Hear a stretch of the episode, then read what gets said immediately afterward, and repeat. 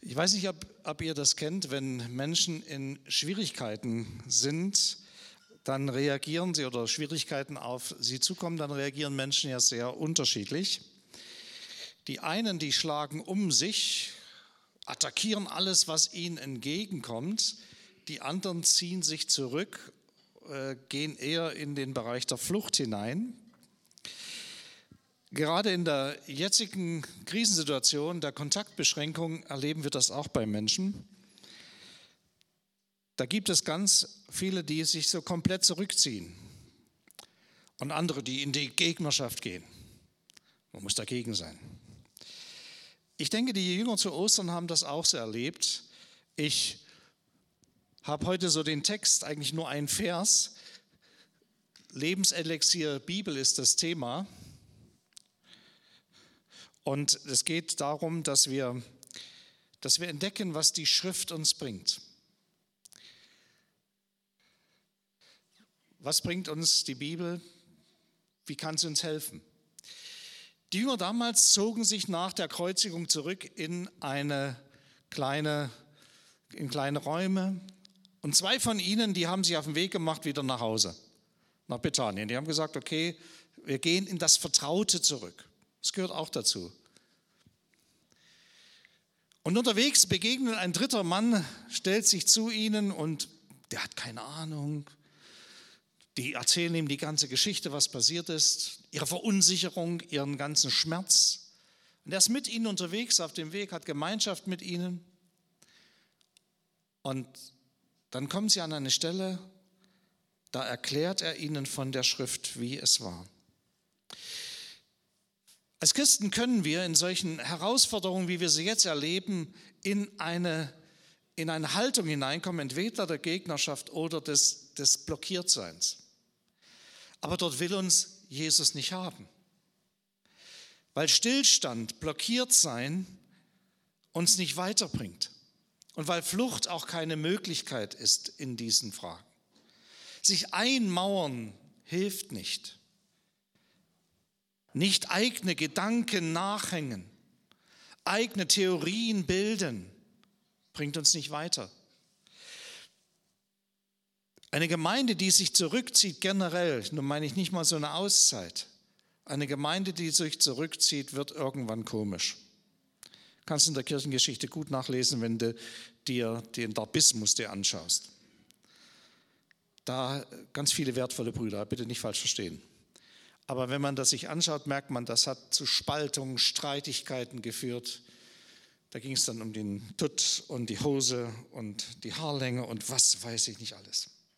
Jesus ist gekommen, auch um den Panzer unserer Isolation zu knacken. Und er tut es bei diesen zwei Männern auf dem Weg nach Emmaus und er wendet da etwas an, was wir in Apostelgeschichte 2, 42 lesen, was das Kennzeichen der ersten Gemeinde war. Das erste ist, sie blieben beständig in der Gemeinschaft. Also er geht einfach mit ihnen, ist mit ihnen unterwegs und das macht er auch mit uns. Er ist mit dir unterwegs. Manchmal spürst du das nicht, manchmal ist das so weit weg, aber er ist trotzdem da. Er hat es uns zugesagt, es ist wahr. Er fordert uns heraus. Wir sollen herauskommen aus unserem Schneckenhaus. Und das Zweite, sie blieben beständig im Wort. Er öffnet ihnen die Schrift. Und dann betet er über dem Fladenbrot, als sie am Abendbrot sind, segnet es, wie sie es kannten. Und dann bricht er dieses Brot. All diese vier Bestandteile können wir in diesem Text interessanterweise auch entdecken. Und dann, Vers 41, lesen wir, dass die voller Freude zurückgerannt sind. Vorher sind sie hingetrottet und zurück sind sie fast wie auf Flügeln geflogen. Es ist so entscheidend für unser Leben, wie wir uns von Jesus unseren Horizont öffnen lassen. Das trifft auf alle Generationen zu, auf alle Ethnien, auf alle Kulturen. Wenn wir bei uns selbst bleiben, wird es schwierig. Wenn wir bei den Mauern bleiben, hinter den Mauern unseres Denkens, unserer Gesetzlichkeiten, unserer Normen, wenn wir nicht den Bezug zur Schrift mehr haben, wird es schwierig. Und deswegen öffnet Jesus ihnen das Verständnis für die Schrift. Und das brauchen wir. Erlebnisse mit Jesus sind wichtig. Aber genauso wichtig ist es auch, dass wir das, was die Schrift uns über Jesus sagt, in unser Leben hineinnehmen. Leben aus dem Glauben hat immer den Bezug zur Heiligen Schrift. Und das Schriftverständnis ist ganz entscheidend für eine Entwicklung einer Gemeinde. Richtige Bibelarbeit engt nie ein, sondern führt in die Freiheit der Kinder Gottes und führt zu einer göttlichen Weite, die im Reich Gottes durch den Heiligen Geist da ist. Sie, Sie sagen unterwegs, dann als, als Jesus weg ist, sagen Sie, brannte nicht unser Herz. Also Sie haben das gemerkt, dass dieses Feuer war auf einmal wieder da. Und dann sind die losgeflogen, zurück nach Jerusalem. Das Wort Gottes ist sozusagen der Zündfunke, der es dem Heiligen Geist gestattet, in unserem Leben ein kräftiges, wärmendes, strahlendes Feuer anzuzünden. Und von daher gehört das zusammen. Wenn du dir ein Glied ausgerenkt hast, so ein Arm oder so, ausgekugelt hast, dann hilft es dir nicht, wenn jemand kommt und sagt, ach so, ei, ei, ei, es wird schon wieder gut. Ja? Oder bitte Rotlicht drauf. Ja? Dann muss das eingerenkt werden. Und das kann sogar manchmal schmerzhaft sein. Die Bibel sagt uns das in Hebräer 4, Vers 12. Können Sie mal die nächste Folie bitte machen? Ich krieg's nicht. Ja. Das Wort Gottes ist lebendig und wirksam. Es ist schärfer als das schärfste zweischneidige Schwert. Eigentlich steht da so was ähnliches wie Skalpell, also noch schärfer das die Gelenke durchtrennt und das Knochenmark freilegt. Es dringt bis in unser Innerstes ein und trennt das Seelische vom Geistlichen. Es richtet und beurteilt die geheimsten Wünsche und Gedanken unseres Herzens. Auch das kann man wieder zweiseitig lesen. Der eine liest, oh, Schrecken. Alles ist offenbar. Nein, hier geht es um eine medizinische Beschreibung dessen, dass Gott etwas in unserem Leben durch sein Wort in Ordnung bringen will. Dass du wieder fit wirst, dass du gesund wirst. Das ist der Gedanke. Die Emmaus-Jünger hatten ein absolut verkürztes Christusbild. Sie sahen Jesus als den davidischen König auf dem Thron, der doch endlich mal wieder aufräumt mit den Römern. Und Jesus bringt sie in der Konfrontation mit der Heiligen Schrift wieder auf die richtige Bahn und schafft, dass sie voller Freude losgehen. Der Heilige Geist macht Jesus uns in der Schrift aktuell. Er schafft es, dass wenn wir anfangen, in die Bibel einzusteigen und dort richtig zu graben, dass wir Schätze finden über Schätze. Und er zeigt, dass unsere Stunden, die wir als Niederlagen und Defizite betrachten, bei ihm Wege sind, die uns zur Herrlichkeit führen. Jesus unterweist uns in der Schrift. Bitte die nächste Folie. Irgendwie kriege ich das heute wieder mit der Technik nicht hin. Dein Wort, dein Wort ward meines, meine Speise, so oft ich es empfing, sagt Jeremia. Schon der alttestamentliche Prophet erlebt, dass wenn Gottes Wort ihn erreicht, dann wird er innerlich satt, bekommt Kraft, neue Energie. Was ist deine geistliche Nahrungsquelle? Die nächste Folie. Paulus schreibt in Römer 10, Vers 12, der Glaube kommt aus dem Gehörten und das Gehörte aus dem Wort Christi. Luther hat das mit der Predigt übersetzt und das macht uns Predigern dann immer Stress, weil wir denken, jetzt müssen wir hier die beste Predigt, sondern auch was du sagst, Menschen weitergibst, vom Wort Gottes her, gebündelt mit deiner Erfahrung gewirkt bei Menschen glauben. Also es liegt nicht nur an uns Pastoren und Predigern, sondern es liegt auch an jedem einzelnen Christ, was wir weitergeben. Dahinter ist eine Kraft. Wenn ich nur irgendwie so sage, naja, von Jesus ein bisschen was, aber wenn ich sage, so steht es geschrieben in seinem Wort, Gott selbst hat es uns mitgeteilt, hat das etwas ganz anderes. In der nächsten Folie schreibt Paulus an Timotheus. Er macht dort ganz deutlich, dieser Text, der ist im Umfeld noch viel interessanter. Die ganze Schrift ist von Gottes Geist gegeben, von ihm erfüllt. ihr Nutzens entsprechen. Sie lehrt uns die Wahrheit zu erkennen. Sie überführt uns von Sünde, bringt uns auf den richtigen Weg und erzieht uns zu einem Leben, wie es Gott gefällt. Ein tolles Wort. Gott hat ein so immenses Interesse daran, dass unser Leben gelingt und dass wir positiv durchkommen und ihn verherrlichen, dass er sein Wort uns gegeben hat. Und dieses Wort, diese Schrift hat Autorität. Sie weist uns auf Jesus hin. Sie hat eine unendliche Kraft, weil der Heilige Geist sich dazu stellt. Die Schrift fordert uns natürlich heraus und sie verändert uns auch, aber Christus gemäß. Die Frage ist, ob wir diese Speise essen, wie Jeremia es sagt, ob wir dieses Wort nutzen, wie es Paulus im Römerbrief schreibt, und ob es wirklich diese heiligende, verändernde, charakterbildende Wirkung für uns hat. Das sind Einladungen Gottes an uns. Das sind nicht erhobene Zeigefinger, sondern das ist ein Angebot, was wir haben von Gott. Von daher ist es so wichtig, dass wir in die Bibel hineingehen, dass wir ganze Verse, Kapitel auswendig lernen. Und ihr jungen Leute, möglichst, wenn ihr jung seid, in meiner Altersgruppe ist das mit dem Lernen schon ein bisschen schwieriger. Geht noch, aber braucht länger. Lernt Worte der Bibel auswendig, am besten ein ganzes Kapitel. 1. Korinther 13, fantastisch. Matthäus 28, Psalm 23, wisst ihr sowieso alle aus dem Kopf. Ja? Ein Junge soll zur Schule gehen und der hat es ziemlich eilig und wie immer früh ein bisschen so naja, kam nicht aus dem Bett raus und er sollte eine Bibel mitbringen. Und dann schnappt er in, im Regal eine Bibel und dann guckt er zum Vater so an der Tür, Vater, ist das die ganze Bibel mit ersten und zweiten Programm? Und dann merken wir, wir kennen uns manchmal in der Medienwelt viel besser aus als in der Bibel. Er hat natürlich Altes und Neues Testament gemeint. Kennen wir das Wort Gottes? Kennen wir die Bibel? Oder sind wir christliche Hobbybastler, die uns das Wort Gottes zurechtbasteln, wie wir es gerne möchten? Ist das, ist das etwas? Bitte die nächste Folie. Hobbybastler, die in der jeweiligen Art und Weise, wie sie leben, dann auch die, die Bibelstellen dazu passend suchen.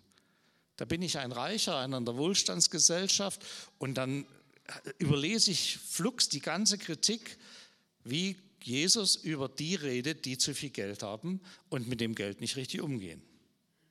Das zweite ist das Entscheidende, richtig umgehen. Man kann nicht zu viel Geld haben, also, aber man muss richtig damit umgehen. Und die anderen wieder, die also von Enthaltsamkeit begeistert sind und Friedfertigkeit, die lesen nur die Stellen und, und die haben so einen, einen softigen Jesus der hat dann den Tempel nicht aufgeräumt, weil Jesus ist ja nur friedlich. Und die haben gar nicht begriffen, dass es ihm das Leben gekostet hat, dass es um alles und nichts geht, dass es auch um radikale Trennung gehen kann. Oder wenn wir nur über Gesundheit nachdenken und Wohlergehen, wenn wir, wenn wir Heilung so hochstellen, und dann lesen wir nur die ganzen Heilungsstellen. Ich lese sie auch gerne. Ich bete auch gern für Kranke. Aber ich vergesse nicht, dass es einen Brief gibt in der Bibel, Hebräer 11, 35 folgende, wo auch die andere Seite gezeigt hat, wo die Verherrlichung Gottes auch durch Leid, Schmerzen, Verfolgungen, Schwierigkeiten geht. Das dürfen wir nicht ausblenden. Das gehört genauso dazu. Bitte nicht den, das Wort Gottes als Steinbruch benutzen, wo wir nur das rausnehmen, die Körnung, die uns gerade gefällt. Der eine will die Klötze haben, der andere nur Kies. Das ist falsch, das geht nicht. Wenn wir nicht irgendwann mal geistig verhungern und ausbluten wollen, dann ist es von Vorteil, wenn wir lernen, mit der Bibel zu arbeiten. Und nun meine ich nicht bloß dies, was wir als Fast Food bezeichnen, dass ich da mal schnell einen Losungsvers lese, mal eine Kurzandacht, das ist alles gut, ja? Aber das ist nicht das, was ich meine. Bitte nächste Folie. Ich denke, dass es ganz wichtig ist, dass wir hören müssen, was steht da wirklich, dass wir verarbeiten müssen, dass wir hineinkommen, dass wir nicht nur Wahrheiten uns aneignen, sondern dass das zum Lebenselixier wird. Ich bin nun kein Mediziner und auch kein Apotheker, da müsste ich den Jona jetzt fragen, Aber ich weiß, die Dosis ist entscheidend. Die Dosis. Du kannst bei der Bibel nicht zu viel nehmen. Da kannst du nicht überdosieren. Die meisten dosieren unter. Ich möchte dir Geschmack machen. Jesus sagt, wer das Wort Gottes hört und tut, also beides gehört zusammen. Nicht nur das Arbeiten darin, sondern auch die Umsetzung des Wortes Gottes. Ich habe manchmal gedacht, Mensch, du hast so viele Predigten gehalten. Ähm, was ist davon in die Praxis umgesetzt worden in der Gemeinde?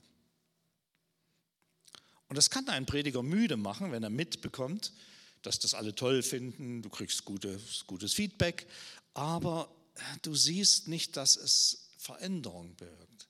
Nun bin ich in der glücklichen Lage, dass ich das schon gesehen habe, dass Veränderung bewirkt ist. Aber es gibt so Phasen, wo du anfängst zu zweifeln und sagst, eigentlich müsste ich die Predigt nochmal halten. Und nochmal. Und nochmal. Manche Pastoren machen das, ich habe mich da gescheut. Ich habe es schon mal gemacht und es ist auch entdeckt worden. Das war das Interessante. Nein, es geht um das Tun. Maria, die Mutter Jesu, als der Engel kam, sie behielt es, bewahrte es in ihrem Herzen. Das gehört auch dazu. Du entdeckst was im Wort Gottes und du lässt es arbeiten. Du gehst damit schwanger. Und manches, was du nicht verstehst, du bleibst einfach stehen, das verstehe ich nicht, hm. sondern du lässt es einfach wirken und bittest den Heiligen Geist, es umzusetzen in deinem Leben, klar werden zu lassen. Jetzt muss ich doch noch mal zu meiner Tasche gehen, kurz. Ich habe was vergessen, was ich euch noch zeigen wollte. Habe ich nicht rausgepackt. Das ist manchmal so mit mir. Aber so kommt Bewegung in die Predigt. Ich habe hier eine Karte. Wandern rund um Hartenstein. Tolle Karte. He? Wenn ich also jetzt zu dem Hotel Romantik will, wo die alle heiraten, dann habe ich ja hier die Karte. Ja? Und die Karte nehme ich und dann gehe ich jetzt los. Nein, ich muss da reingucken. Wo ist denn das? Und wie muss ich denn gehen? Und genauso ist es uns mit, dem, mit der Bibel. Wir müssen hineinschauen in das Wort Gottes. Wir müssen hineinschauen und uns dort die Wegweisung holen für unser Leben. Dort sind die Heilkräfte für unser Leben. Und es ist auch gut, wenn man sich darüber unterhält, in den Kleingruppen, in den Hausständen, wenn wir wirklich darüber reden und nachdenken, wenn uns das wichtig ist. Wie verstehst du das? Wie ist das zu verstehen? Wir haben es ja immerhin mit Schriften zu tun, die 2000 Jahre alt sind. Ja, aus einer ganz anderen Kultur kommend. Und dennoch so aktuell für uns. Lebenselixier Bibel. Wenn wir wirklich an das Ziel kommen wollen, brauchen wir die Karte. Wir brauchen die Karte, die uns führt. Und das will die Bibel für uns sein. Ich möchte dich einladen, ich möchte dir Hunger machen, neu zu entdecken, was da alles für Schätze drin sind. Mal ein Kapitel immer wieder zu lesen und drüber nachzudenken. Als Prediger habe ich ja ein Vorrecht. Ich darf, ich darf Bibel lesen, berufsmäßig. Ja, ich sage euch, das ist das Beste, was man machen kann, Pastor werden, weil da kann man berufsmäßig Bibel lesen. Super. Aber ich entdecke immer wieder und über die vielen Jahre, wo ich Stellen lese, dass immer wieder auch neue Aspekte gesehen werden von mir und der Heilige Geist mich auf Dinge stößt. Und das ist wunder, wunderschön. Ich lese uns noch einmal das, was er an Timotheus schreibt. Und damit möchte ich meine Predigt schließen. Timotheus 3, 14, 2. Timotheus. Darum bitte ich dich, halt am Glauben fest. So wie du ihn kennengelernt hast, von, dein, von seiner Wahrheit bist du überzeugt. Schließlich weißt du genau, wer deine Lehrer waren. Außerdem bist du von frühester Kindheit an mit der Heiligen Schrift vertraut. Sie zeigt dir den einzigen Weg zur Rettung, den Glauben an Jesus Christus. Denn die ganze Heilige Schrift ist von Gott eingegeben. Sie soll uns lehren, unterweisen, sie hilft uns, unsere Schuld einzusehen und wieder auf den richtigen Weg zu kommen und so zu leben, wie es Gott gefällt. So werden wir reife Christen und als Diener Gottes fähig, in jeder Beziehung Gutes zu tun. Lebenselixier Bibel. Gott segne uns dieses Wort. Amen.